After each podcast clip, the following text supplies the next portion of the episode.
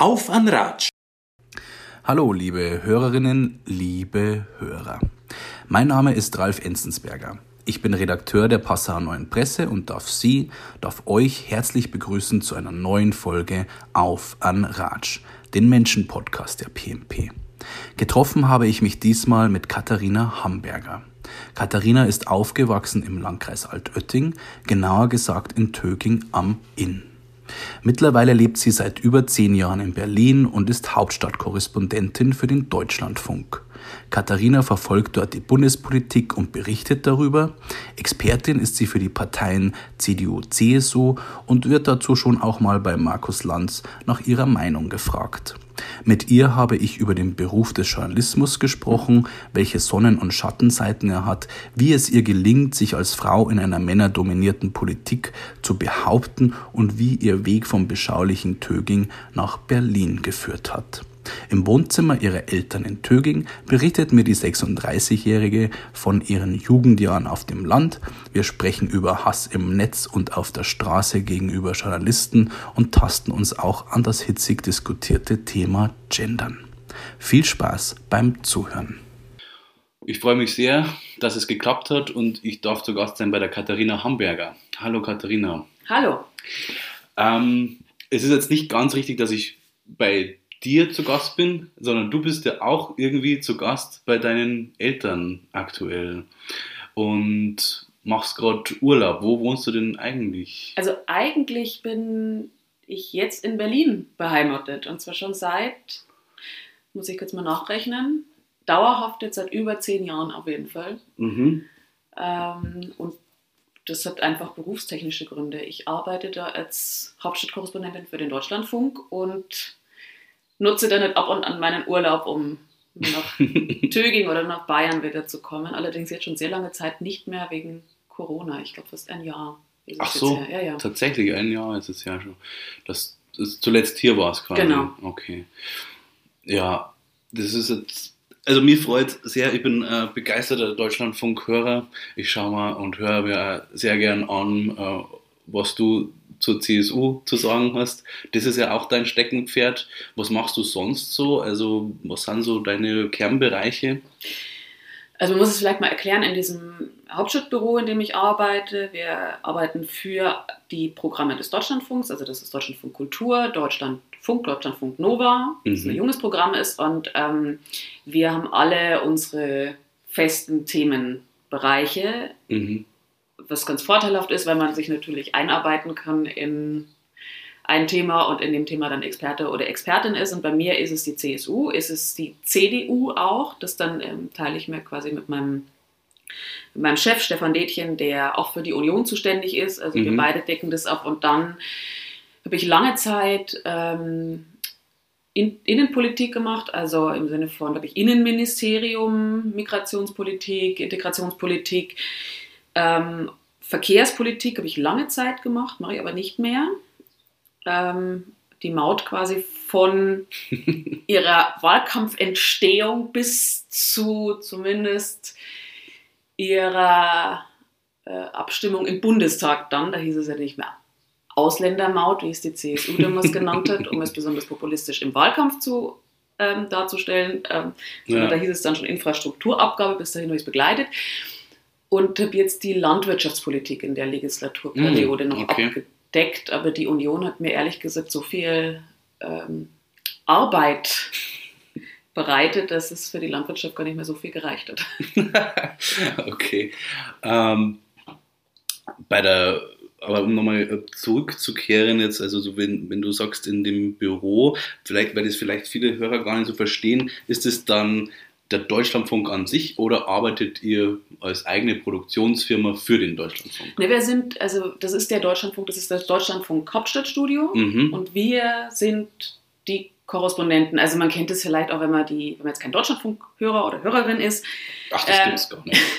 dann kennt man das vielleicht aber eben aus der, aus der Tagesschau zum Beispiel, dass dann da ein Korrespondent oder Korrespondentin mit seinem Mikrofon ja. vom Reichstag steht und dann immer berichtet und ähm, vorher gab es kurz einen Bericht über ein Thema mhm. und das machen wir im Endeffekt auch. Wir berichten über aktuelle Bundes Politik, über Mhm. die tagesaktuellen Ereignisse, für die Informationssendungen, die wir im Deutschlandfunk haben oder bei Deutschlandfunk Kultur und eben auch bei Nova.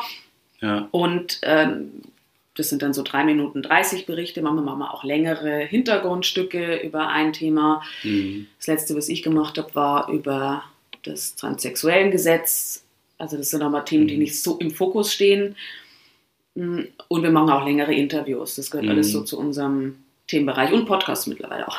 Ah, okay, da müssen wir später dann nochmal drüber reden, über die Podcasts. Und da will ich vielleicht nur einen Ja. Nebensatz sagen zu diesen Themenbereichen, weil Ja. manche fragen mich nämlich immer, bist du denn dann Mitglied bei der CSU, wenn du für die CSU zuständig bist?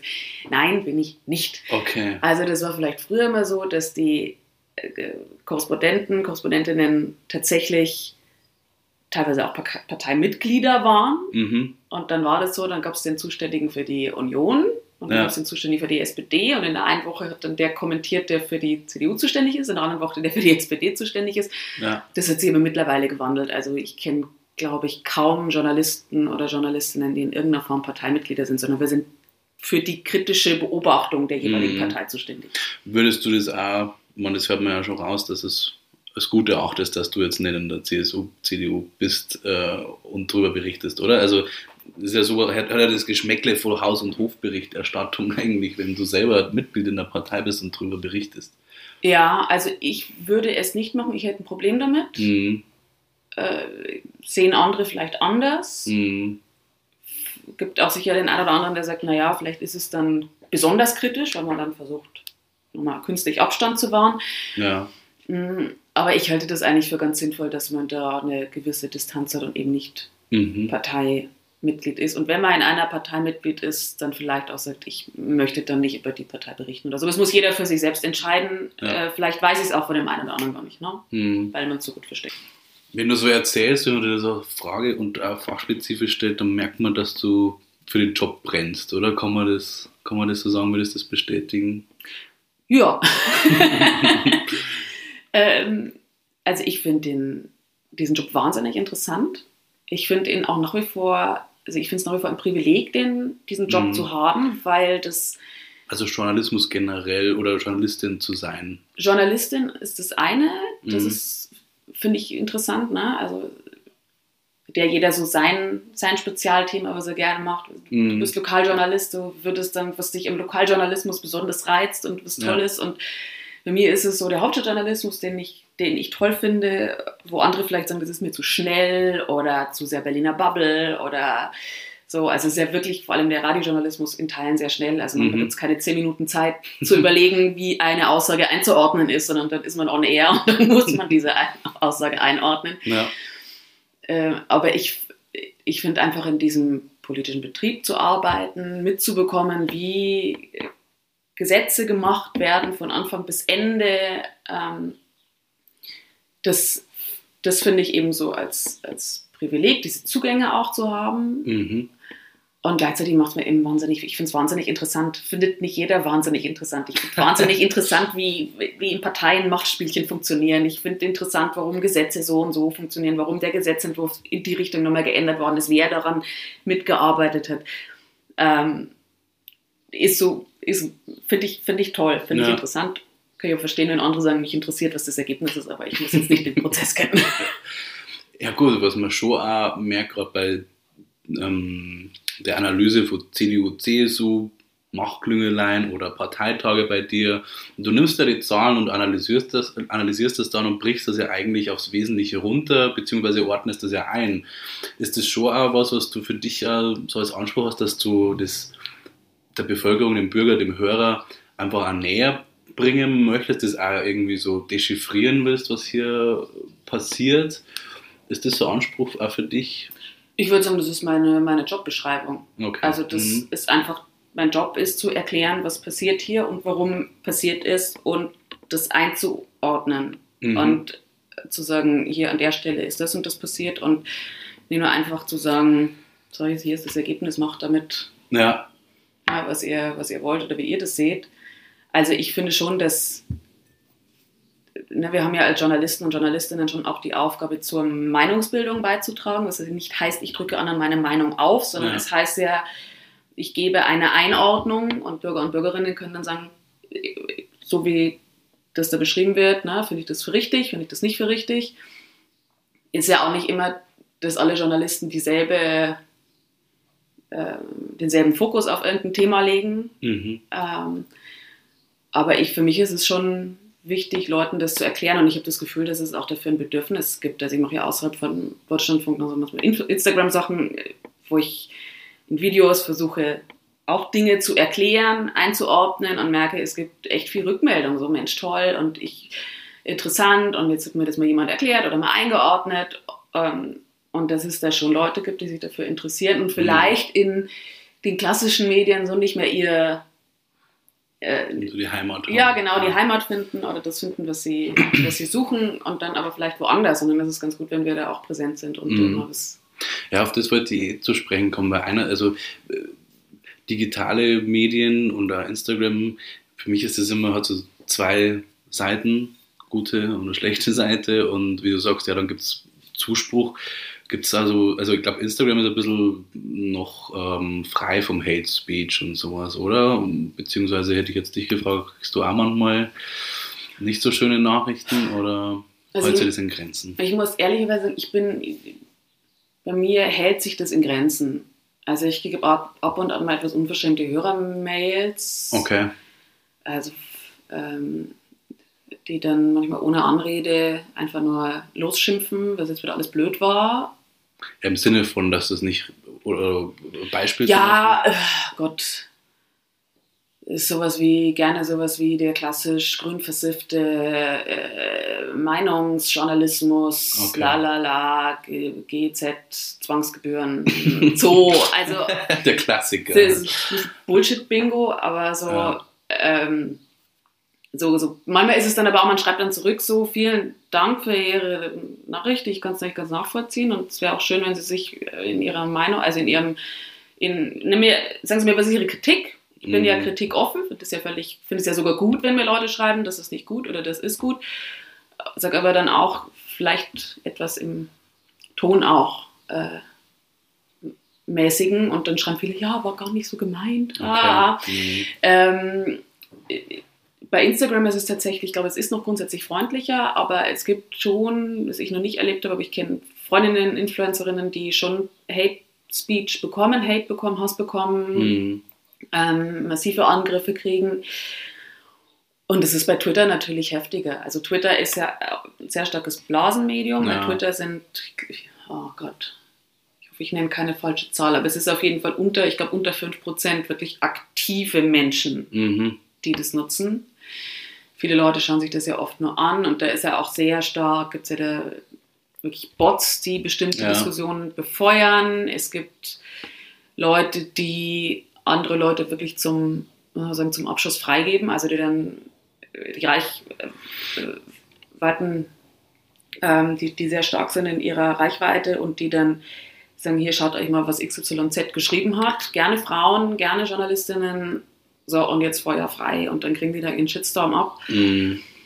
Und das, ähm, also da ist dann oft wirklich die, da wird die Grenze sehr oft unterschritten, muss man nicht überschritten, sondern unterschritten an, an ähm, und das was eigentlich, was man sagt, da geht es nicht um, um Meinung, da geht es wirklich um Beleidigungen, Ja. um richtigen Hass, um ähm, Todesmord, Vergewaltigungswünsche, wo Leute sich nicht mehr zurückhalten können und das ist ähm, das sind, äh, findet natürlich im Netz statt, wo die Leute das anonym machen können, wo Mhm. sie, äh, wo mittlerweile aber auch, muss man sagen, ähm, wenn Leute verfolgbar sind, also der Name da steht, manche machen das ja unter ihrem Klarnamen, weil sie denken, es passiert ja nichts, ne? Ja. ähm, dass es dann schon verfolgt wird, dass die auch Geld zahlen müssen in Teilen passiert, dass die Staatsanwaltschaft da tätig wird, aber Viel zu wenig meines Erachtens, oder? Oder Genau. wie du, siehst, aber eigentlich müsste man hier, ich mein, dann heißt ja sofort wieder, äh, wenn man hier Gesetze auf den Weg bringen würde, um der Polizei mehr Spielraum im Netz zu geben, dann glaube ich, werden die Rufe halt wieder laut, dass das halt wieder mehr zum Polizeistaat und bla bla. ja, der Grad, Die Gratwanderung, aber ist es nicht vielleicht, ich meine, das kannst du vielleicht besser sogar beantworten, ist es nicht so, dass die wenigstens mit denselben ähm, Waffen, mag ich gar nicht sagen, aber mit, mit denselben Werkzeugen spielen sollten, dürfen oder die nutzen dürfen, wie es quasi die Mhm. anderen tun. Weißt du, was ich meine? Also, also, das fehlt mir schon, weil wenn man das, was du da nennst und ich auch oft mitbekomme, das geht für mich halt gar nicht und meine Sorge ist manchmal, schwappt, könnte das nicht irgendwann dann, oder hat es das nicht sogar vielleicht schon getan, Walter Lübcke zum Beispiel, ähm, schwappt dieser Hass nicht irgendwann vom digitalen Raum in die Realität über? Das ist doch eigentlich eine Frage, die wir uns dann alle ein bisschen stellen müssen auch. Ja, also ich glaube, das Problem mit Gesetzen ist, was wir im NetzDG, also Netzwerkdurchsetzungsgesetz, schon Mhm. gemerkt haben, dass diese Gratwanderung zwischen Meinungsfreiheit im Netz und eben staatlichen Eingriffen, der ist nicht ganz einfach zu beschreiten. Also wo darf der Staat eingreifen, wie sehr darf er eingreifen, wo sind Dinge eben von der Meinungsfreiheit gedeckt, wo sind sie nicht mehr von der Meinungsfreiheit gedeckt, wie kann, das stellt sich natürlich dann an die Frage der Ressourcen, wie kann sowas überhaupt alles abgedeckt werden? Welche Pflichten haben die Betreiber dieser Netzwerke? Ähm, alles Dinge, die nicht so einfach zu beantworten sind, die man aber auch jahrelang gar nicht beantwortet hat. Also man hätte Mhm. vielleicht früher ansetzen sollen. Also ich glaube, auf dem ersten Panel über Hate Speech im Internet war ich vor wahrscheinlich zehn Jahren. Da waren das aber ein Kreis bei der Antidiskriminierungsstelle des Bundes. Da waren das aber vor allem junge Frauen, die halt erzählt haben, was sie da im Netz erleben. Da war das aber noch kein Mhm. so großes Thema, wie es jetzt ist, habe ich das Gefühl. Mhm. Ähm, und äh, ich glaube, da hat man lange eben was versäumt und eben das ist auch auf, eben wie du sagst, schon eben auch auf dann die analoge Welt überschwappen kann. Also das Mhm. war der Lübcke genannt, wo sich der Hass im Netz eben so stark verstärkt hat, dass ähm, am Ende jemand zur Waffe gegriffen hat. Ja. Aber Äh. man spricht halt dann oft äh, von, von Einzeltätern, was ich immer sage, das ist schwierig, weil man ist äh, dieses Lonely Wolf-Prinzip, aber wenn du quasi so viel Hass äh, schürst im Netz und einer denkt sich da, und dann heißt ja ständig, ah, irgendwann müsst ihr aufstehen und irgendwann müsst ihr mal was tun. Und einer, der vielleicht sowieso schon im, mitten im Leben steht, depressiv ist oder was auch immer, äh, der schnappt sich halt die Waffe dann. Ja, also es gibt ja ganze Bücher darüber. Ich bin Ja. jetzt nicht die Expertin für, für dieses Thema. Ich glaube, da Ja. gibt es bessere, Ja. ähm, die, die da wirklich sich lang mit, mit beschäftigen, auch mit der Entwicklung von Shitstorms und mit der Entwicklung von Hass im Netz. Und, aber das sieht man immer wieder, also egal in welcher Extremismusform, dass das Netz dann schon eine starke Rolle spielt. Also auch bei dem bei diesen Attentätern, ähm, bei diesen rechtsextremen Tätern, in, zum Beispiel in Halle Mhm. ähm, oder in Hanau. Also, dass Ja. man da merkt, dass das Netz durchaus eben eine Rolle spielt, dass sich das da dann, ähm, dass es dann wirklich Menschenleben kostet.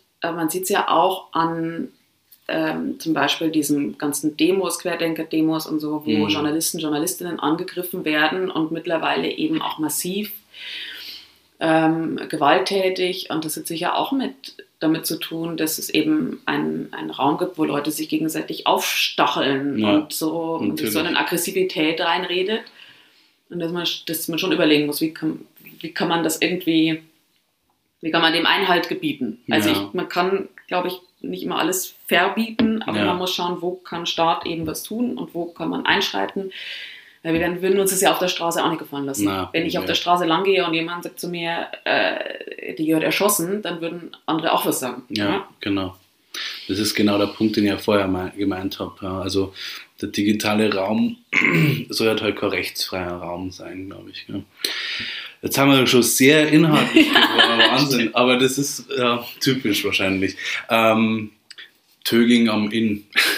Wenn wir da mal vielleicht zurückgehen. Jetzt haben wir, bei mir hat es übrigens geregnet in Halsbach, jetzt komme ich da her und jetzt ist das schönste Wetter. Es hat vorhin auch geregnet. Ah, okay. Du bist hier in der Gegend aufgewachsen. Ja, Also absolut ländlich geprägt. Jetzt bist in Berlin und hast erzählt, dass du so eigentlich gerne in der Berlin-Bubble drin bist, gerne in der Politik-Bubble, in der Hauptstadt-Bubble drin bist. Und dann schaut mal hier raus und äh, hier ist nichts los. wie, wie kam das? Der Weg dazwischen ist natürlich eine lange Geschichte, aber glaub, Ähm, ist die so lang? ich weiß nicht, aber ich, ich fange mal vielleicht mal damit an, wie, wie du aufgewachsen bist. Also es scheint hier sehr behütet zu sein, wie man so gerne sagt. Ja, also sicher nicht in, in, in, in einem schlechten Elternhaus. Also ich habe sicher das Glück gehabt, immer in einem, guten Elternhaus aufgewachsen zu sein. Ähm, äh, jetzt nicht in dem, in dem wir sitzen, sondern Mhm. zwei Straßen weiter. bin ich aufgewachsen. Halt sehr kleinstädtisch, ne? Da in Tübingen, ich bin in Tübingen auf die Schule gegangen und bin dann in Mühldorf aufs Gymnasium gegangen und meine, meine Freunde hier und mein, meine Jugend bestand, wie wahrscheinlich von vielen, die hier aufgewachsen sind, halt auch vor allem aus Zeltdiskos und, und irgendwelchen ja, Volksfestpartys und, ähm, und Silo, also Tübingen muss man sagen, Silo, ja, ist, hier, ist ja hier die, der, der Club. Ähm, der das ist, ist, ein Club, also eine Disco, oder? Ja, genau. Also das Silo ist, ist ja, früher war ja Tübingen mal ähm, Industrie, Aluminiumindustrie. Mhm. Und da gab es unten dann, ähm, also ich sag unten, man hört es jetzt, also muss man vielleicht erklären für die, die hören. Ähm, Tübingen besteht hier aus einem alten Ortskern und da, wo wir jetzt sind, ist die, ist die Siedlung. Mhm. Und die Siedlung ist auch gebaut worden für Arbeiter eben damals. Und dann gibt es, ähm, wenn man ortswärts fährt, Richtung Innen fährt, irgendwann geht es einen Steinberg nach unten in Töging und da unten ist dann neben Schwimmbad, Reitstall und das weiß ich alles, eben die früheren, ähm, frühere Aluminiumwerke und so und äh, da ist mittlerweile ganz viel anderes entstanden. Mhm.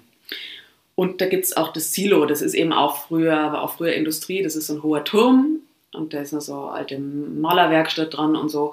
Und da ist, glaube ich, jetzt ein, ah, was ist denn alles drin? Also das Silo ist erst gegründet worden vom Hansi Utz. Ich weiß nicht, ob sich Leute aus der Region erinnern sich vielleicht noch. Der Hansi Utz ist dann vor ein paar Jahren bei einem Autounfall ganz tragisch ums Leben gekommen, aber der mhm. hat damals dieses Silo gegründet, auf die Beine gestellt und das war dann ein Club, der wirklich bis München bekannt war für vor allem die Goa, also die Techno harten Techno-Partys, ah, okay. aber auch ganz viel so Rockabilly-Partys, also da waren Bands, das waren, ist nicht der klassische, ist quasi nicht die klassische Großraumdisco mhm. wie der Dom, wo ich auch war in Mühldorf, mhm. ähm, sondern ist ähm, so, ein, äh, so ein alternativer, eher so ein alternatives Projekt, würde ich sagen. Mhm. Äh, Und was so eher eine Alternative oder was hast du für Musik gehört oder wo hast du da gesehen selber?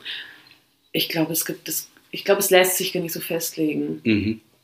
Also ich meine, da ich auf Zeltdiskus war, habe ich auch natürlich auch da geht es ja weniger um die Musik. Klassische Chart Chartmusik gehört und so und ähm, bin da nicht festgelegt, aber ich war da immer, also so diese Kultur da unten da im Silo fand ich schon auch immer schön. Ne? Das ist nicht so schicki, man geht da rein, man trinkt ein Bier, man so, mhm. äh, es ist irgendwie so ein bisschen, bisschen abgeranzt. So, irgendwie ein Auto von der Decke und so. Ja. ja, also so bin ich aufgewachsen hier. So waren wir immer aufs Auto angewiesen. Ja.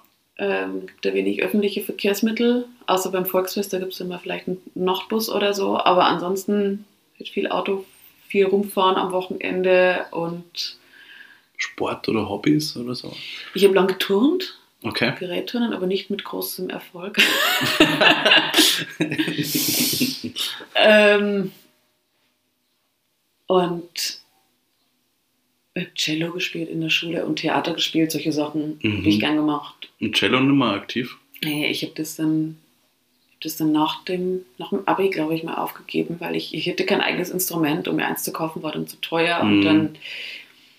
Na schade, Cello ist so ein tolles Instrument ja, eigentlich. Ja, finde ich auch. Aber jetzt habe ich so im Moment die Zeit nicht mehr und denke mhm. mir, ja, eigentlich, vielleicht wäre es immer wieder ganz schön. Jetzt komme ich wieder nach Kram. ja. Genau, ja. aber es ist sehr, also wenn man das so beschreibt, ist es schon sehr so, ja, wie du sagst, behütet oder sehr, ähm, ja, in Teilen vielleicht auch privilegiert aufgewachsen, ja. Mhm. Ist das was, was du jetzt im Rückblick, gerade das mit dem privilegiert aufwachsen, im Rückblick jetzt bewerten würdest, jetzt gerade auch im Hinblick auf den, dass du in Berlin bist und ja. viel kennengelernt hast? Man merkt schon stärker, aber das merkt man dann schon im Studium, finde ich, dass Leute ähm, anders eben aufgewachsen sind oder ähm, für ihr Studium, also das jetzt schon immer Freundinnen, die mehr arbeiten mussten, mhm. deren ähm, Eltern sich vielleicht mal die Dinge nicht so leisten konnten Mhm. Und dass das ähm, im Studium natürlich verstärkt, wenn man mit mehr Leuten, das ist eben, dass man auch merkt, dass es aber auch nur wenige sind, also wenige Kinder aus Arbeiterfamilien zum Beispiel. Oder Mhm. dass jetzt auch in Berlin, äh, dass ich schon merke, man hinterfragt sich auch, ne, wie, wie ist mein Freundeskreis, wie divers, welche Leute kenne ich eigentlich, welchen Einblick habe ich vielleicht in andere ähm, oder in, in das Aufwachsen von anderen, in die Mhm. Möglichkeiten von Mhm. anderen. Und da merke ich schon, was ich teilweise eben hatte, was andere vielleicht nicht hatten, wo man sich selber auch hinterfragen muss, wo, es hat ja dann nicht nur ja, auch gesellschaftliche Ja. ist ja gesellschaftliche Struktur oft. Ne? Warum studieren Arbeiterkinder weniger? Warum ähm, gibt es weniger Menschen mit Migrationsgeschichte, die am Ende studieren? Also warum sind da nur so Hürden da? Es gibt ja auch für Frauen. Ne? Also, Mhm. äh, diese Fragen, die man dann schon merkt, wenn man ähm, je älter man wird und je mehr Menschen man kennenlernt, mit Ja. denen man spricht. Ja. Und wie würdest du selbst auch beurteilen, beziehungsweise kannst du konkret, also im Studium, wie du es jetzt schon angesprochen hast, vielleicht haben dann Menschen dabei, die Dinge nicht so gut leisten können oder halt einfach viel mehr arbeiten müssen. War das tatsächlich dann auch so, dass es, äh, wie du gesagt hast, ja, dass die arbeitende Schicht, sage ich jetzt mal, oder die Migra ähm, ja, mit migrantischem Hintergrund, dass die nicht so vertreten waren dann in deinem Studium? Also ich habe in Ringsburg studiert Ah ja. Mhm. Ähm, ich muss überlegen, also es waren also wenig, ne? Mhm. Tatsächlich wenig. Immer nur ein oder zwei vielleicht.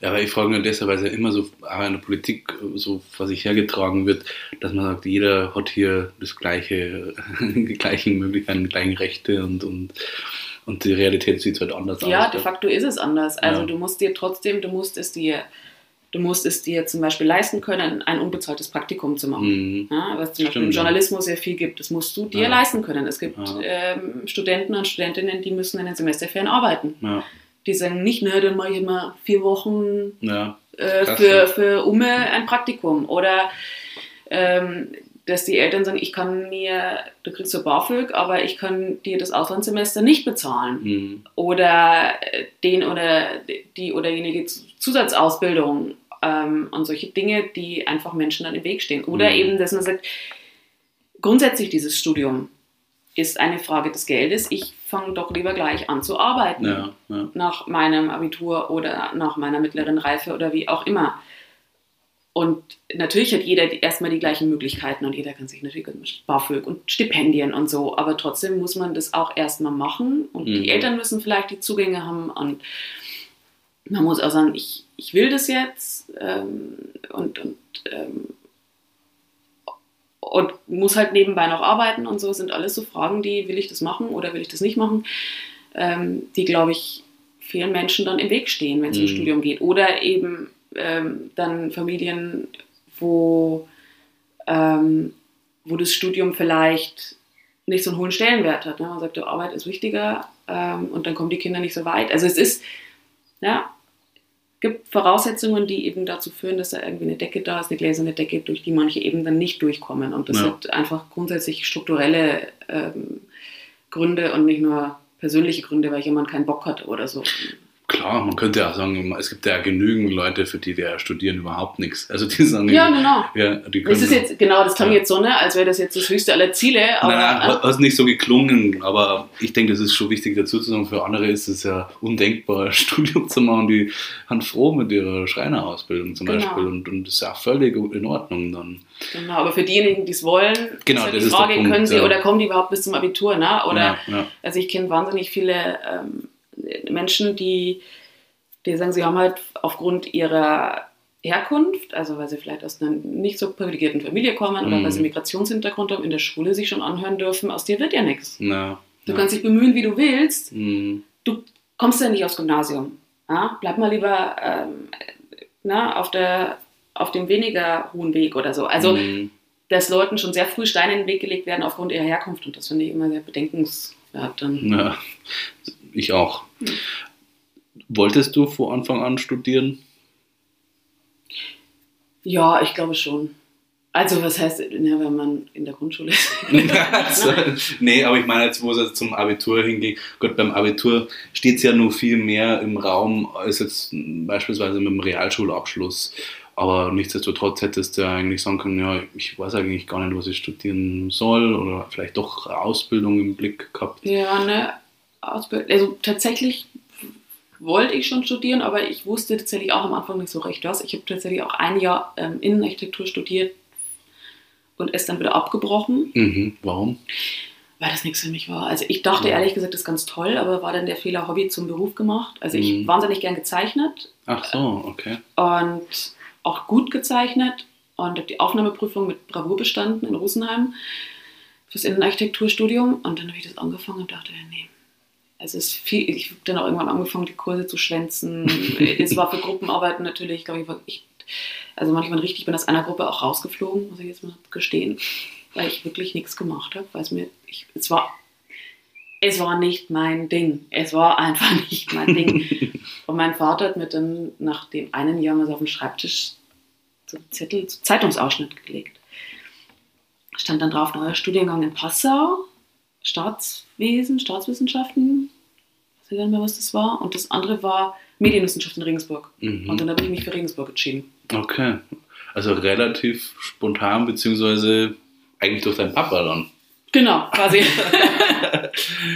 Warum hat er da das hingelegt? Also hat er schon gewusst, dass du. Ja, die haben schon gemerkt, dass ich, dass ich, dass ich da, glaube ich, dass mir das keinen Spaß macht, dass ich da echt unglücklich bin. Mhm. Und ähm, war dann auch eine richtige Entscheidung, Mhm. das zu machen. Also Medienwissenschaften hast du dann studiert. Okay, Medien- und Politikwissenschaft. Mhm. Mm, Ja, also Medienwissenschaft ist ja sehr theoretisch, also zumindest in Regensburg. Mhm. Beschäftigt sich sehr viel mit, mit dem Begriff Medien und mit der, ähm, mit der Mediengeschichte und so. Mhm. Was war deine. Hast du Master oder. Bachelor. Bachelor, was hast du? Wenn ich das jetzt sage, dann ist es ähm, der kartesische Dualismus und die Medien des Barock. ist das Thema der. Das ist immer eine Hausnummer. Also. Ähm, ist das René Descartes? Ist das so in die Richtung? Das Also sind es ging Körper genau. Und, Körper und Geist, genau, weil der unterscheidet ja. Und diese, es ging quasi um die. Aber was hat das mit Medien zu tun? Ja, ich, also es ist schwer, ich glaube, das jetzt nochmal nach so vielen Jahren zusammenzukriegen, aber es hat quasi die, die Medien als, als quasi Erweiterung des Geistes sozusagen. Ich glaube, so war die These. Okay. So, die Medien des Barock vor allem, wo sowas wie, Was gab es für Medien im ja, wo Barock dann sowas wie, wie ähm, ah, jetzt fällt mir das Wort nicht ein, wenn man in die Sterne guckt, so. Wortfindungsprobleme im Radio immer gut. Nicht Fernrohr, sondern etwas. Teleskop? Genau, Teleskop, Okay. so heißt es.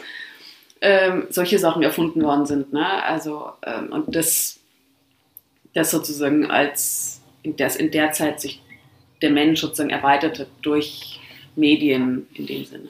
Also Okay. Medium wirklich nicht als, als das, was wir jetzt kennen, Radio, Fernsehen, Ja. Internet, sondern als Medium sozusagen als Mittler wirklich. Ah ja, verstehe.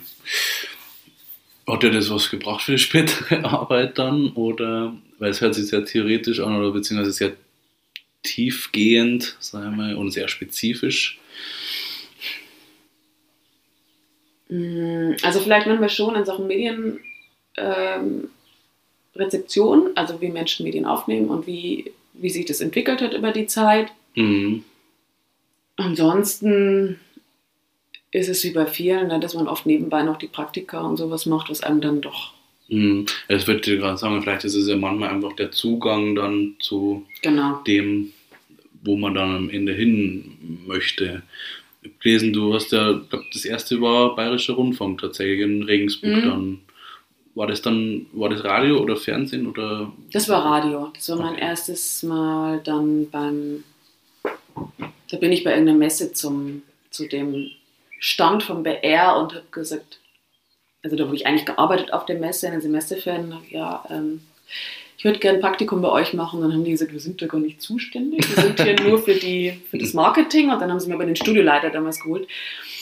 äh, einen Gerhard Schichel und der hat dann so, ja, kommst du halt einfach mal vorbei eine Woche und dann habe ich da eine Woche Praktikum gemacht und das war wirklich noch so Radio mit so Kassetten, also Mhm. nicht so wie wir jetzt da sind mit dem Rechner Ja. und so, sondern dann ging man noch mit Kassette los und so. Ja.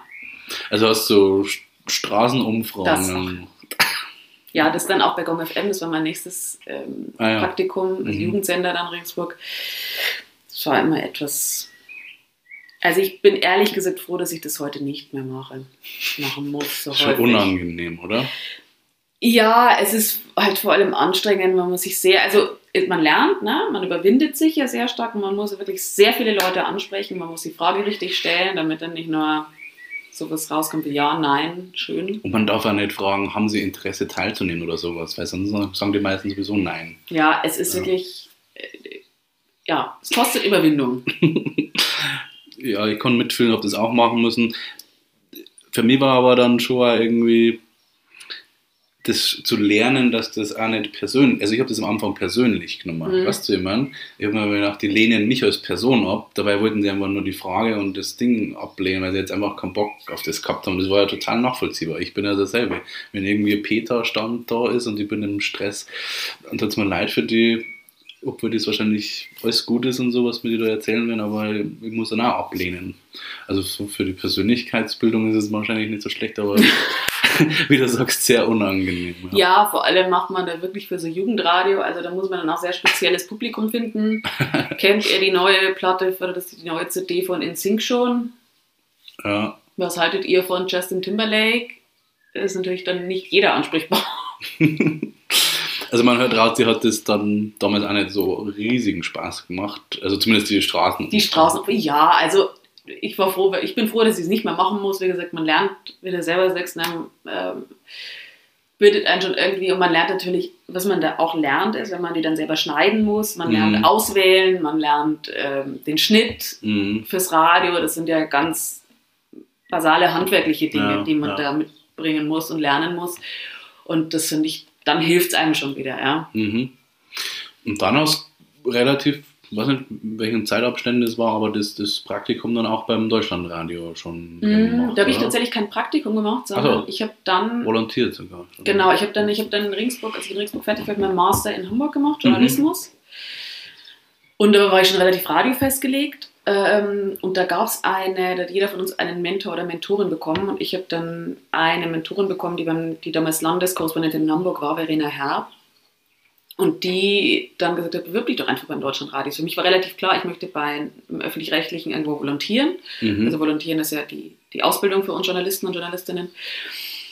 Und ähm, dann habe ich mich beim Deutschlandradio beworben und bin da eben genommen worden als Volontärin. Macht man nochmal zwei Jahre Mhm. oder anderthalb, ich glaube anderthalb, macht man dann nochmal wirklich jede Redaktion durch, wo man einmal feststellt, was sind so die Schwerpunkte, die einem liegen oder die einem nicht liegen. Ja. Äh, also es gibt ja dann Leute, die sagen, sie finden die Wirtschaftsredaktion ganz toll und ich fand damals das Hauptstadtstudio schon toll und ich fand auch Sport aber auch ganz interessant zum Beispiel.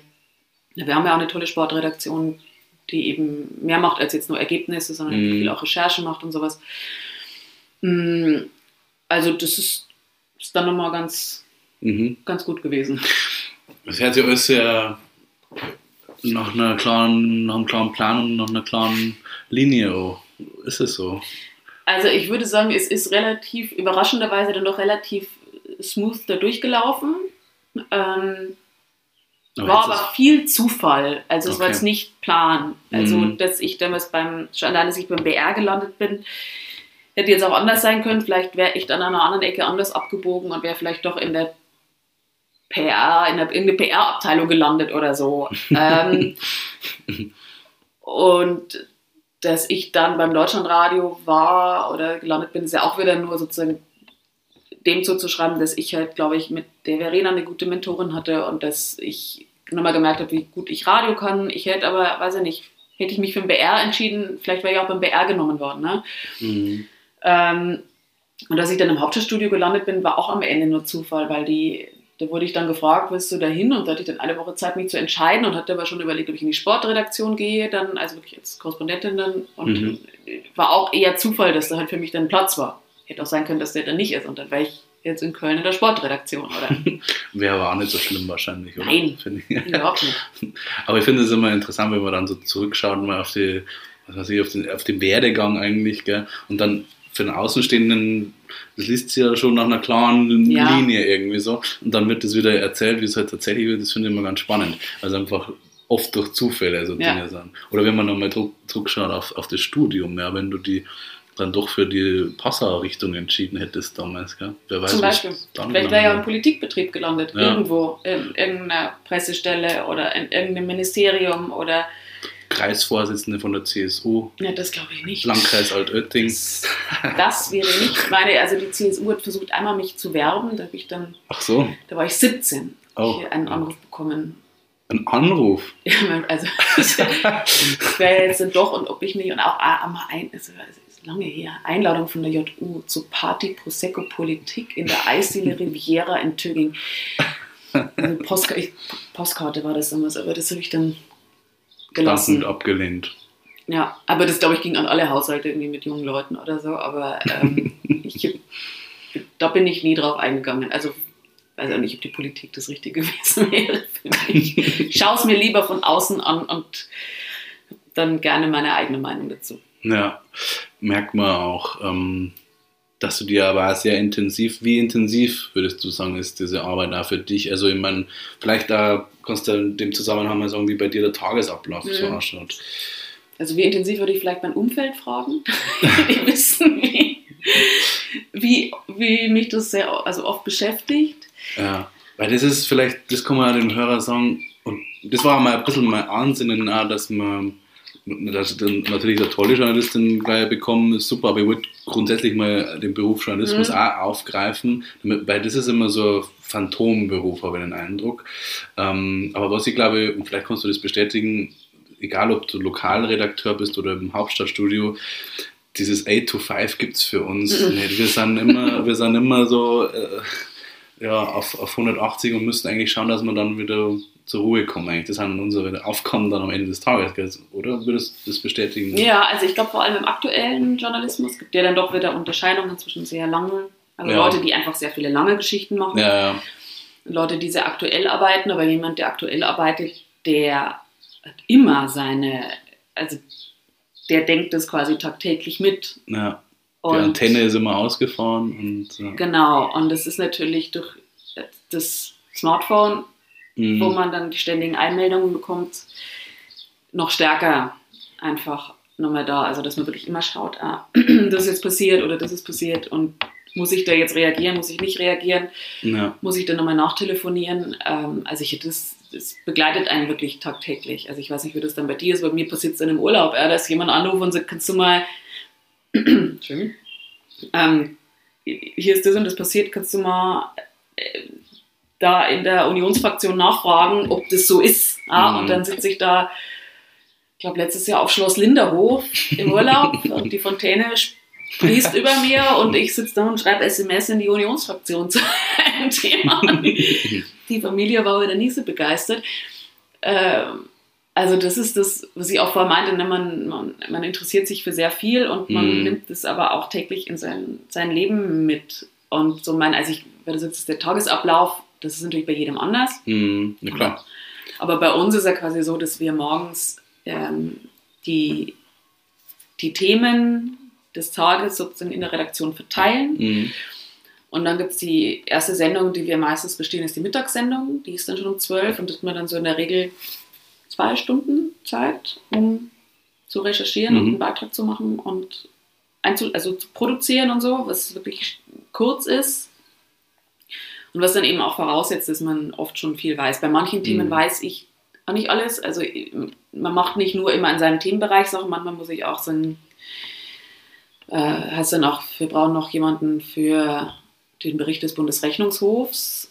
Und dann ist halt niemand da und dann mache ich sowas auch mal, ja, dann ist es Mhm. nicht mein Thema, aber dann macht man das halt sehr, es gibt ja so bestimmte klassischen Aufbau eines Beitrags oder eben eines Artikels und das funktioniert dann auch. Ja. Mhm. Dann ist es halt nicht die große Analyse, sondern dann ist es ganz klassisch und wir haben ja auch sehr viel so klassische Beiträge, wirklich Bundestagsdebattenbeiträge sind ja sehr viel er sagt, sie sagt, Dings von der CDU sagt das, der von der SPD sagt das und die FDP findet außerdem und die AfD sagt das. So. Mhm.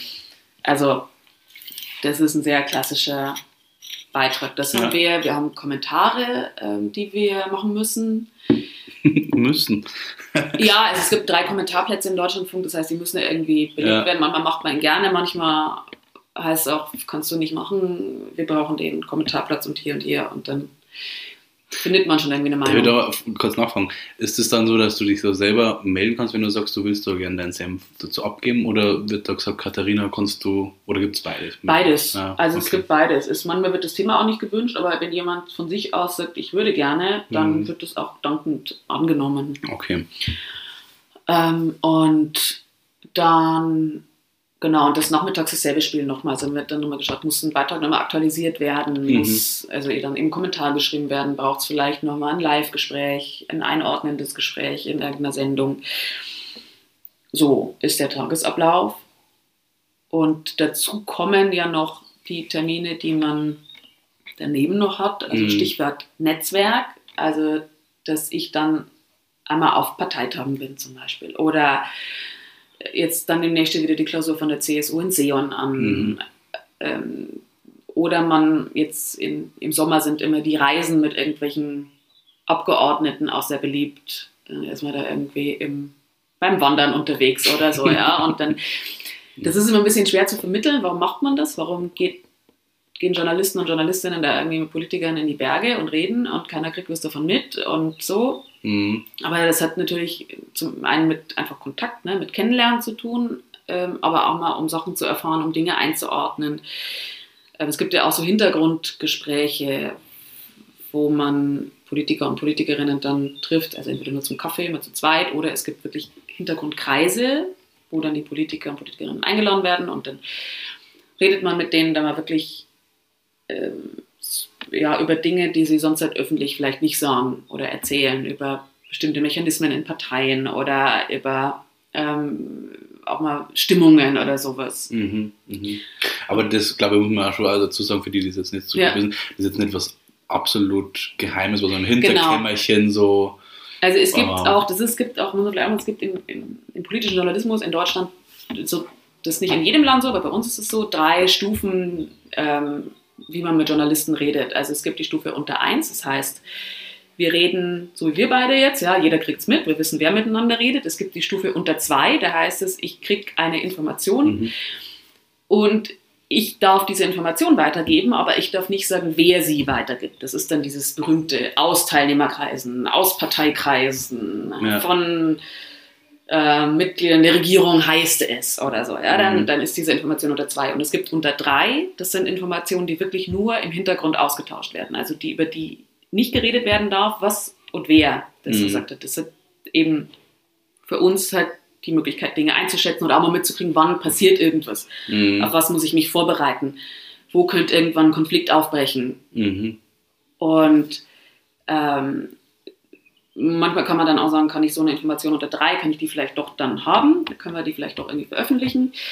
Ähm, ist halt ein sehr starkes Vertrauensverhältnis. Aber man darf das jetzt auch nicht als Kumpanei zwischen Politiker und Journalisten Ja. begreifen, sondern wir müssen uns natürlich als Journalisten und Journalistinnen schon immer bewusst sein, dass alles, was uns erzählt wird, ja uns auch aus Gründen erzählt wird. Also Mhm. wenn zum Beispiel bei dieser, äh, bekanntes Beispiel ist diese Ministerpräsidentenkonferenz oder auch diese Vorstandssitzung der CDU, als Armin Laschet zum Kanzlerkandidaten Mhm. gekürt wurde, da ist ja sehr viel durchgestochen worden, also sehr viel an Journalisten weitergegeben worden. Man weiß nicht von wem oder ob vielleicht die Bildzeitung nicht sogar einen eigenen Zugang hatte zu der Videokonferenz. ja. Ähm, aber das alles, was da rausgegeben wird, ja schon mit, mit einem Kalkül rausgegeben wird. Also man möchte jemanden schaden oder man möchte sich selbst gut darstellen und das Mhm. muss man natürlich als Journalist und Journalistin schon auch immer im Hinterkopf haben, warum erzählt mir eine Person das und das und mit welchem Spin. So. Ja, ja. Also gute Spur Opportunismus ist dann meistens dabei, wenn man sowas weitergibt und nicht bloß einfach, weil man sich so gut mit dir jetzt versteht. Genau, also wir ja. sind ja irgendwie, sind die, sind ja, wir sind ja keine Freunde. Ja. Ja, ja. Was eben auch, glaube ich, auch ja wichtig ist, dass man diese Unterscheidung ja dann auch macht, oder? Also, dass diese Trennung schon klar ist. Du hast vorher das Wort Vertrauen in den Mund genommen. Ich glaube, es gibt eine sehr professionelle Art von Vertrauen, aber die geht ja dann nur bis zu einer gewissen Grenze Genau. einfach. Ja. Ja, also es gibt immer Politiker und Politikerinnen, mit denen versteht man sich besser und es gibt die, mit denen versteht man sich mal nicht so gut, wie es halt Man ist halt menschlich Mensch, einfach ja. ist, ja. Ja. Und dann erzählt man sich auch mal irgendwelche privaten Sachen, aber es ist jetzt nicht, dass es, ähm, dass es enge Freundschaften sind einfach, ja. Sondern Mhm. man, man ist es ein professionelles, berufliches Verhältnis so. Mhm. Ich glaube, eine der beliebtesten Fragen, die von also mir auch gestellt werden, von wegen die mit dem Beruf jetzt nichts zu tun haben, wobei mich das ja nur weniger betrifft als Lokaljournalist, aber ähm, jemand, der aus, aus der Hauptstadt berichtet, dem könnte man das sicherstellen. Wirst, wirst du ähm, gedrängt, dass du irgendwas berichtest? Wirst du also thematisch äh, oder auch meinungsbildend? Gibt es irgendjemanden, der dir vorsorgt, dass du dieses oder jenes zu schreiben hast? Der berühmte Merkel-Anruf jeden Morgen. Ja, genau. Zum Beispiel.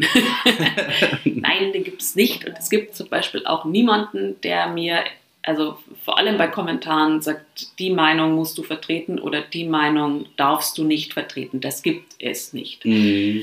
Äh, das erzählen diejenigen gerne, die ihre Meinung vielleicht nicht wiedergegeben finden. Natürlich. ja. Ähm, und die sagen, im Journalismus gibt es eine gewisse äh, Tendenz zu irgendwas Mhm. aber es gibt niemanden, der einem vorgibt, dass man etwas berichten darf oder eben nicht Mhm. berichten darf oder etwas berichten soll oder nicht berichten soll.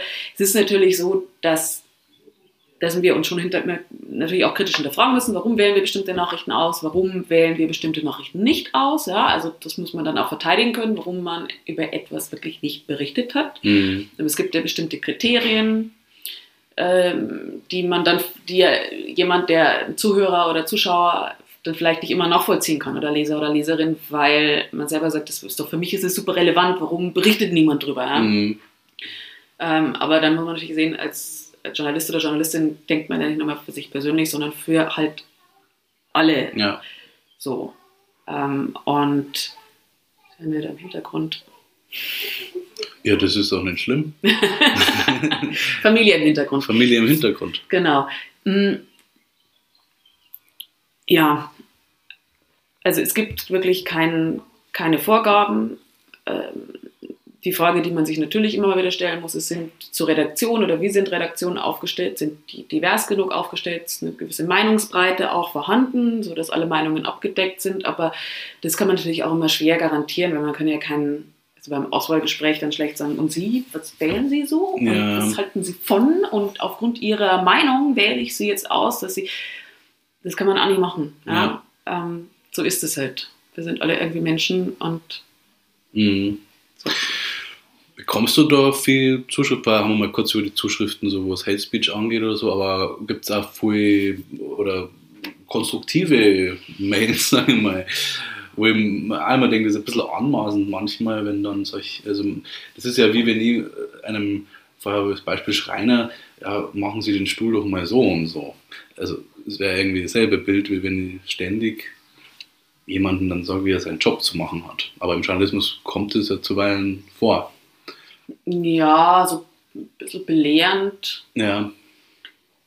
aber ja, auch eher immer also eher selten. Mhm. Also es gibt natürlich gibt es ähm, so wie es halt, ich glaube, es gibt es aber immer, ne? Es gibt doch so wie es 82 Millionen Virologen, Fußballtrainer Mhm. gibt, ähm, ist es beim Journalismus ja nicht anders und wir stehen halt auch in der Öffentlichkeit und das ist ein, Mhm. ähm, das ist auch ein Job, der auch nicht so mit so festen Kriterien zu fassen ist. Ja? Also der Stuhl, bei dem weiß ich, der klassische Stuhl hat vier Beine. Ich weiß, es gibt auch welche mit drei Beinen, bevor jetzt jemand sagt, es gibt welche mit drei Beinen, ja, das auch. Und dann eine Lehne und so, ja, und, und eine Sitzfläche. Und dann gibt es ja für, weiß ich nicht, zum Beispiel für Treppenstufen sogar bestimmte Maßregeln, Auftrittsregeln, damit das so eine Treppe funktioniert. Und im Journalismus gibt es diese Regeln halt nicht so ganz fassbar. Es gibt ja Mhm. schon irgendwie, so sieht ein Beitrag aus und so bauen sie einen Kommentar auf. Und So, aber es ist schwerer zu fassen und es ist halt sehr öffentlich und jeder kriegt es ständig ins Haus und jeder kriegt es mit und ähm, wie gesagt, jeder hat auch seine eigene Welt, in der er bestimmte Dinge für relevant hält und deswegen ähm, sind wir halt auch nochmal besonders, glaube ich, in der Kritik oder eben wird auf uns besonders aufmerksam geschaut. Presse hat auch eben eine wichtige Rolle so in der Demokratie zusätzlich nochmal. Mhm. Und von daher finde ich es durchaus legitim, wenn Leute da auch kritisch drauf schauen oder und sagen, so fand den Beitrag nicht in Ordnung, weil sie haben das und das gemacht und oder sie haben, warum, warum haben sie die und die Person nicht befragt? Ja? Warum haben sie die und die Stimme nicht drin gehabt? Mhm. Dann kann man sagen, ja, aus dem und dem Grund. Ja? Also, ja, so. legitim ist. Aber man, jetzt bist du ja in dem ganzen Medienjournalismus-Strudel schon relativ lange drinnen hat sich das deines, äh, ja, hat sich das verändert, ein bisschen die Stimmung auch gegenüber dem Journalismus? Aus deiner Warte raus? Nicht für dich persönlich, sondern grundsätzlich. Also, ich meine, das, wie du vorher genannt hast, dass es Übergriffe auf Journalisten gibt, auf Demonstrationen, das ist schon nochmal meines Erachtens eine neue Qualität, zumindest aus den letzten mhm. 20 Jahren, oder? Also, also ich glaube schon. Ich glaube, dass einmal die, die ähm, ja, durch, durch vor allem Aufkommen von sozialen Medien eben Journalismus mehr nochmal im Fokus steht, dass aber auch es mehr, ähm, mehr Angebote gibt, in der jeder seine Nische finden kann, in der eben auch viel Unwahrheiten verbreitet werden übers Netz und die uns dann schon nochmal als Journalisten und Journalistinnen schon nochmal mehr auch in die Lage bringt, uns zu erklären, uns mhm. erklären zu müssen.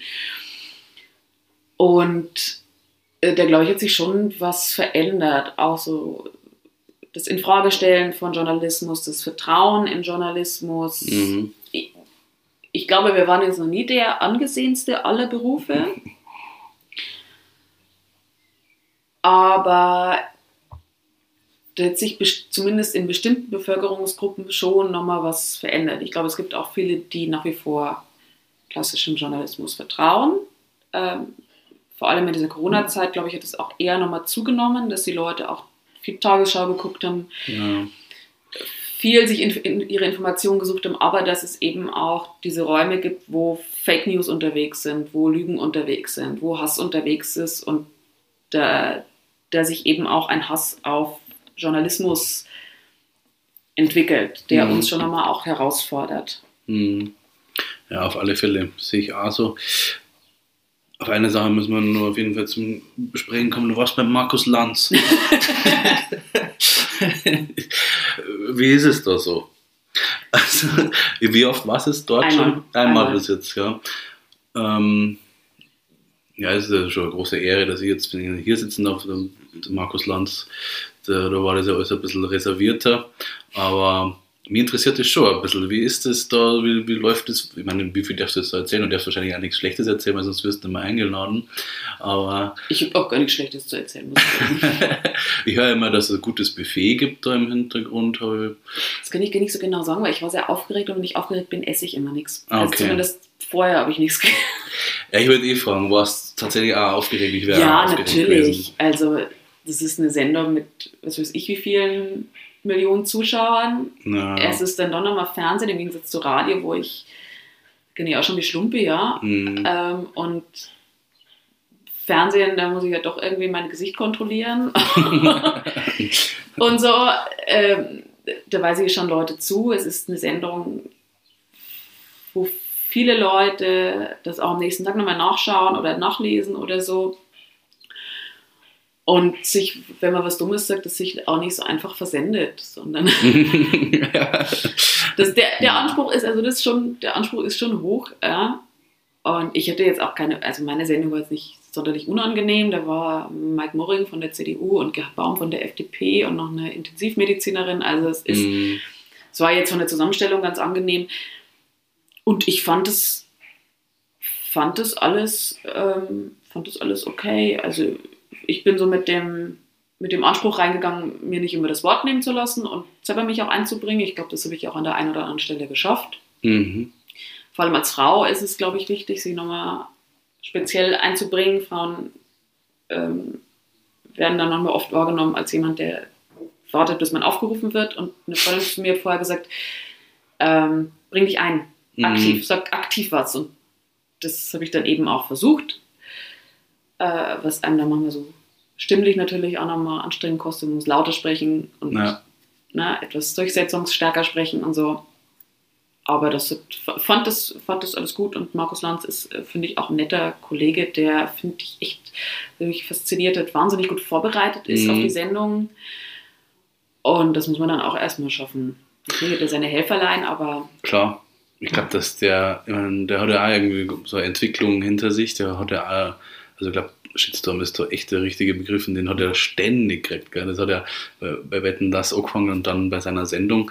Und ich habe mir einmal gedacht, er, er, fällt einem dann oftmals ins Wort und so. Es gab schon, glaube ich, Kleinigkeiten, wo man dran schrauben kann. Aber gerade jetzt in der Corona-Zeit hat sich der, glaube ich, hervorgetan als, als eine Sendung, wo du halt auch immer top informiert wirst, was halt gerade in Deutschland so diskutiert wird, auch kontrovers. Gell?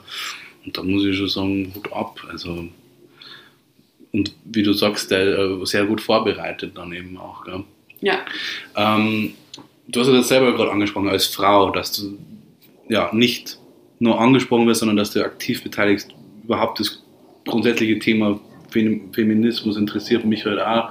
Also ich finde schon, dass du als, als, starke Frau daherkommst und, und ja, äh, wie die Dunja Hayali, mit der du ja auch befreundet, kann man das sagen, ja. bist, ähm, die dann schon ja, einfach vielleicht auch so Role Models sind für Mädels, für Frauen. Da man sagen, man kann auch in Berufen Fuß fassen, wo es jetzt für Frauen erstmal nicht so normal war und wo man auch vielleicht äh, in Männerdomänen dann ist, wo eben genau solche Dinge passieren, wie du sagst, dass man angesprochen aufgerufen wird.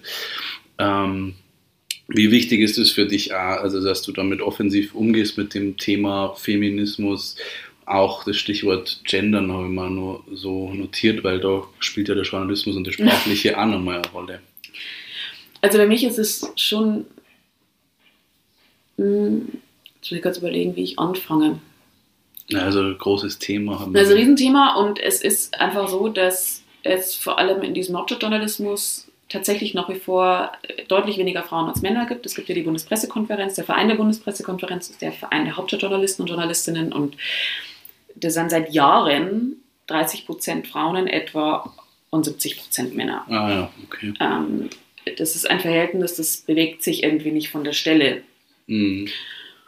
Und das finde ich schade. Ähm, das hat, glaube ich, sehr viel mit der Arbeit an sich zu tun, weil es eben wirklich kein 9-to-5-Job ist, ähm, hat dann wiederum zu tun, damit zu tun, dass es oft noch sehr, ja, ähm, dass man als Frau dann schon sagen muss, ich mache das jetzt und ähm, meine Familie muss das auch mitmachen. Ne? Mhm. Ähm, und äh, das ist jetzt dann nur anekdotische Evidenz, aber ich höre das schon, dass es dann bei Frauen oft so ist, dass die sagen, mh, hm, ich mache das nicht, ich bleibe lieber da und da und ähm, weil mein Mann kann den Job nicht wechseln oder wie auch immer. Und ja. bei Männern das oft so ist, dass sie sagen, klar mache ich Tschüss, ja. ich mache den Job. Ähm, also dass Frauen sich vielleicht da nicht so trauen, mhm. dass, aber das schon auch die Frage ist, ist das Umfeld so, dass, dass Frauen sich da wohlfühlen? Ähm, wir vernetzen uns sehr stark, habe ich das Gefühl, wir Frauen im, im Hauptstadtjournalismus. Wir sind, also ich kenne den Großteil der Frauen da. Mhm. Ähm, gibt auch reine Hintergrundkreise übrigens, in denen nur Frauen sind und die finde ich sehr angenehm. Okay. Äh, weil die sehr, Frauen, sehr straight, sehr, ja, sehr so, so in der Atmosphäre einfach ähm, gut, finde ich. Ähm, und ich habe das, also was zum Umfeld auch gehört, das habe ich vorher erwähnt, was mich jetzt nicht so trifft, was aber andere trifft, ist eben dieses Thema Hass und Hasskommentare, was eben Frauen und weibliche JournalistInnen nochmal stärker trifft. Und da ist auch die Frage, will ich das? Begebe ich mich da überhaupt rein? Mhm. Möchte ich das? Ähm, das sind so Sachen, die da eine Rolle spielen. Mm. Und dann, wenn man sich auch mal anschaut, wie sozusagen auch die Themen verteilt sind, also das, das ist schon auch in diesem Journalismus, in dieser Journalismusbubble sehr klassische Themenverteilungen gibt. Also mhm. das ähm, Männer sehr stark Innenpolitik machen, Verteidigungspolitik machen und Frauen eher sehr stark ähm, Familienpolitik, Bildungspolitik. Mm, dass Frauen auch tendenziell eher immer die neuen Parteien kriegen. Also die Grünen waren sehr stark, sehr lange von, von Frauen beobachtet. Jetzt die AfD übrigens auch sehr viele Frauen, die die AfD beobachten.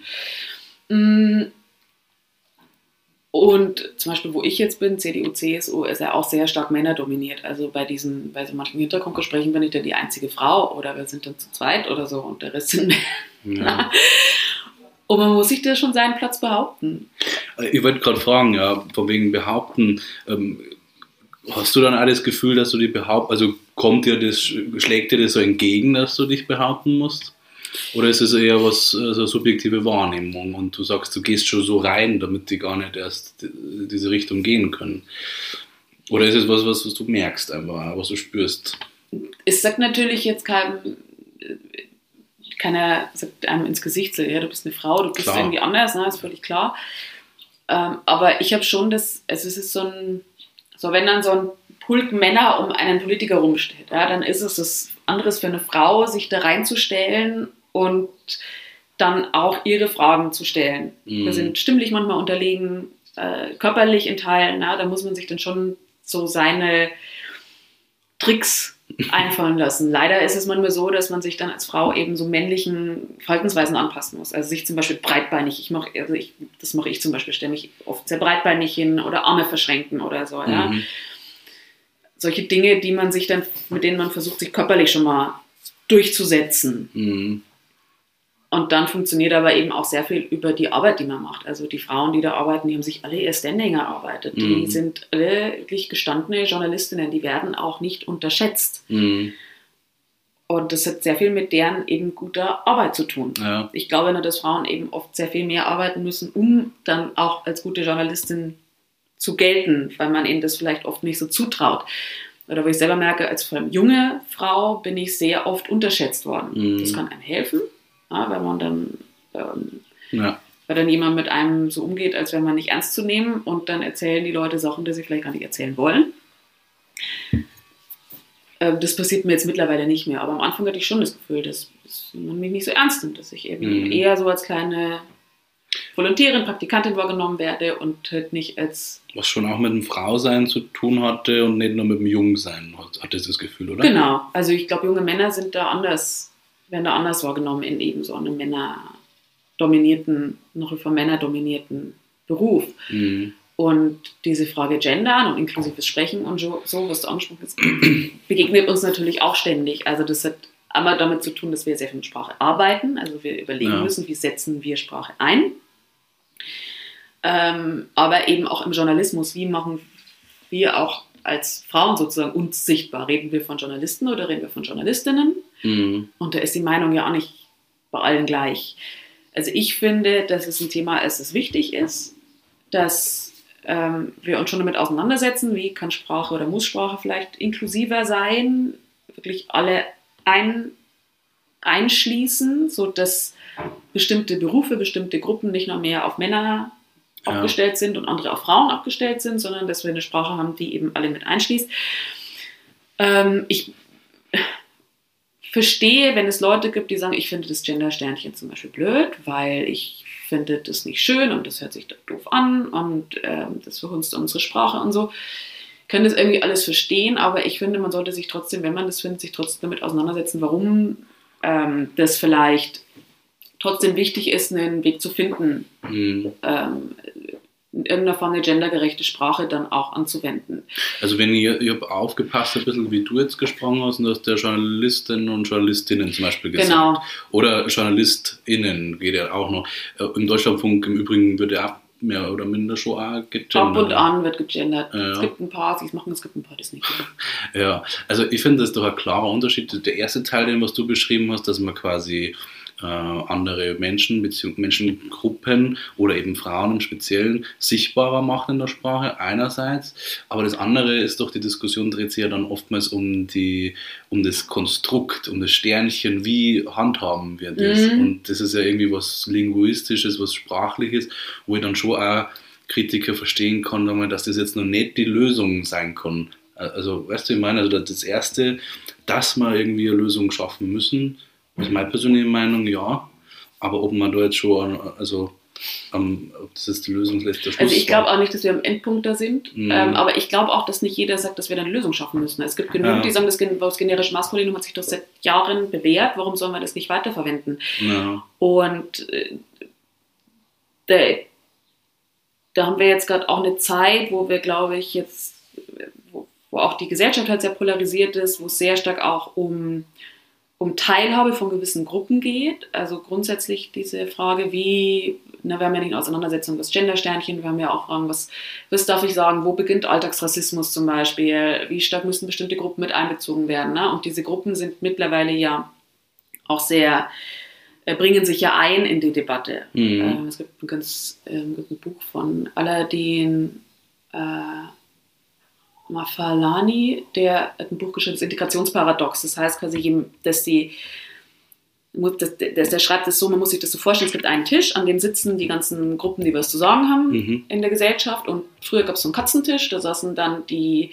Menschen mit Migrationsgeschichte und die Frauen und so, ja. Die Mhm. hatten dann so ihren eigenen Tisch, aber die große Gruppe hat bestimmt, was man macht. Und mittlerweile die, sitzen die Leute, die am Katzentisch saßen, saßen dann, die sitzen an einem großen Tisch dabei. Das sind also Mhm. Gruppen, die sich bemerkbar machen. Was aber nicht dazu führt, dass ähm, die Gesellschaft grundsätzlich friedlicher wird, sondern Ja. dass die Gesellschaft diskursiver wird, Ja. weil jeder will jetzt ein Stück vom Kuchen haben und jeder will sich durchsetzen. Und das sorgt natürlich erstmal für Konflikte. Und die gibt es, gilt es sozusagen auszufechten. Und dann gibt es diejenigen, die sagen, wir müssen wieder zum, wir müssen den alten Zustand wahren. Mhm. Ja, und äh, eben auch vielleicht das generische Maskulinum oder wir benutzen bestimmte Begriffe, weil die haben wir ja seit Jahrzehnten benutzt. Ähm, und man kann über alles diskutieren, aber ich finde, man muss trotzdem immer auch das nicht nur ideologisch betrachten, sondern eben auch, warum, welchen, naja, was macht es mit Menschen, wenn sie nicht einbezogen werden? Also wenn man sich mal mit Transgender-Personen oder mit non-binären Personen, also Personen, die sich im Geschlechtsspektrum nicht als männlich oder weiblich definieren. Es gibt Mhm. viele Leute, die sagen, das gibt es nicht. Doch, das gibt es. Es gibt Leute, die sich so definieren und wenn sie es tun, dann tun sie es. Ähm, und wenn man mit denen mal redet, merkt man schon, dass die, dass die auch wahrgenommen werden wollen. Ne? Und ist die Frage, muss sich die Sprache dann vielleicht nicht da anpassen? Muss man für die vielleicht nicht Formen finden, wie sie auch in der Sprache stattfinden, über ein Pronomen oder eben über Mhm.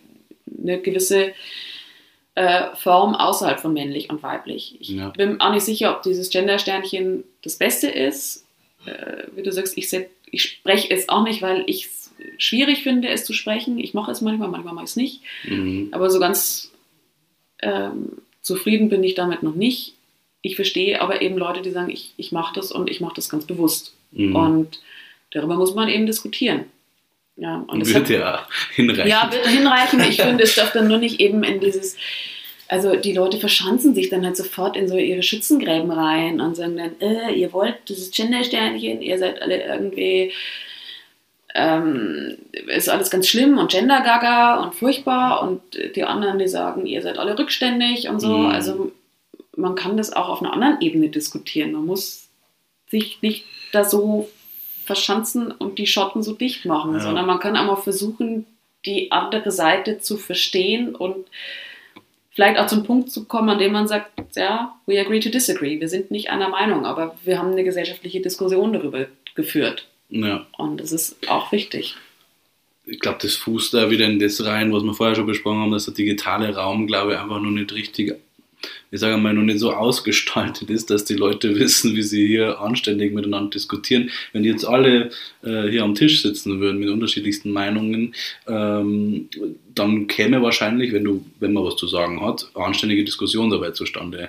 Diese Schützengräberei und sowas, das passiert ja hauptsächlich im digitalen Raum und vor allem die eine Bubble schießt dann gegen die andere Bubble und dann verhärten sie die Fronten so. Ja, es hat auch, hat auch sehr viel, es hat einfach mit diesem, dieser gesellschaftliche Wandel, ich kann das auch verstehen, der macht manchen Leuten vielleicht Angst, ja, Mhm. oder Leute haben Angst, dass ihnen was weggenommen wird. Es Privilegien, wir haben vorher über Privilegien gesprochen, dass bestimmte Privilegien verloren gehen, dass bestimmte Meinungsvorherrschaft verloren geht. Und ähm, das, glaube ich, passiert in dieser Zeit gerade, dieser Absolut. Umbruch. Ja. Ähm, und darüber können wir sehr lange diskutieren und müsste man wahrscheinlich auch mal mit Experten und Expertinnen, vielleicht mit Sprachwissenschaftlern und so sprechen, die sich sehr lange damit beschäftigen, auch mit Leuten, die sich vielleicht damit beschäftigen, welche Auswirkungen zum Beispiel Gendern auf Kinder nehmen die Berufe anders wahr, was glaube ich so ist. Mhm. Also das Mädchen, wenn die weibliche Form mitgesprochen wird, plötzlich auch merken, ah,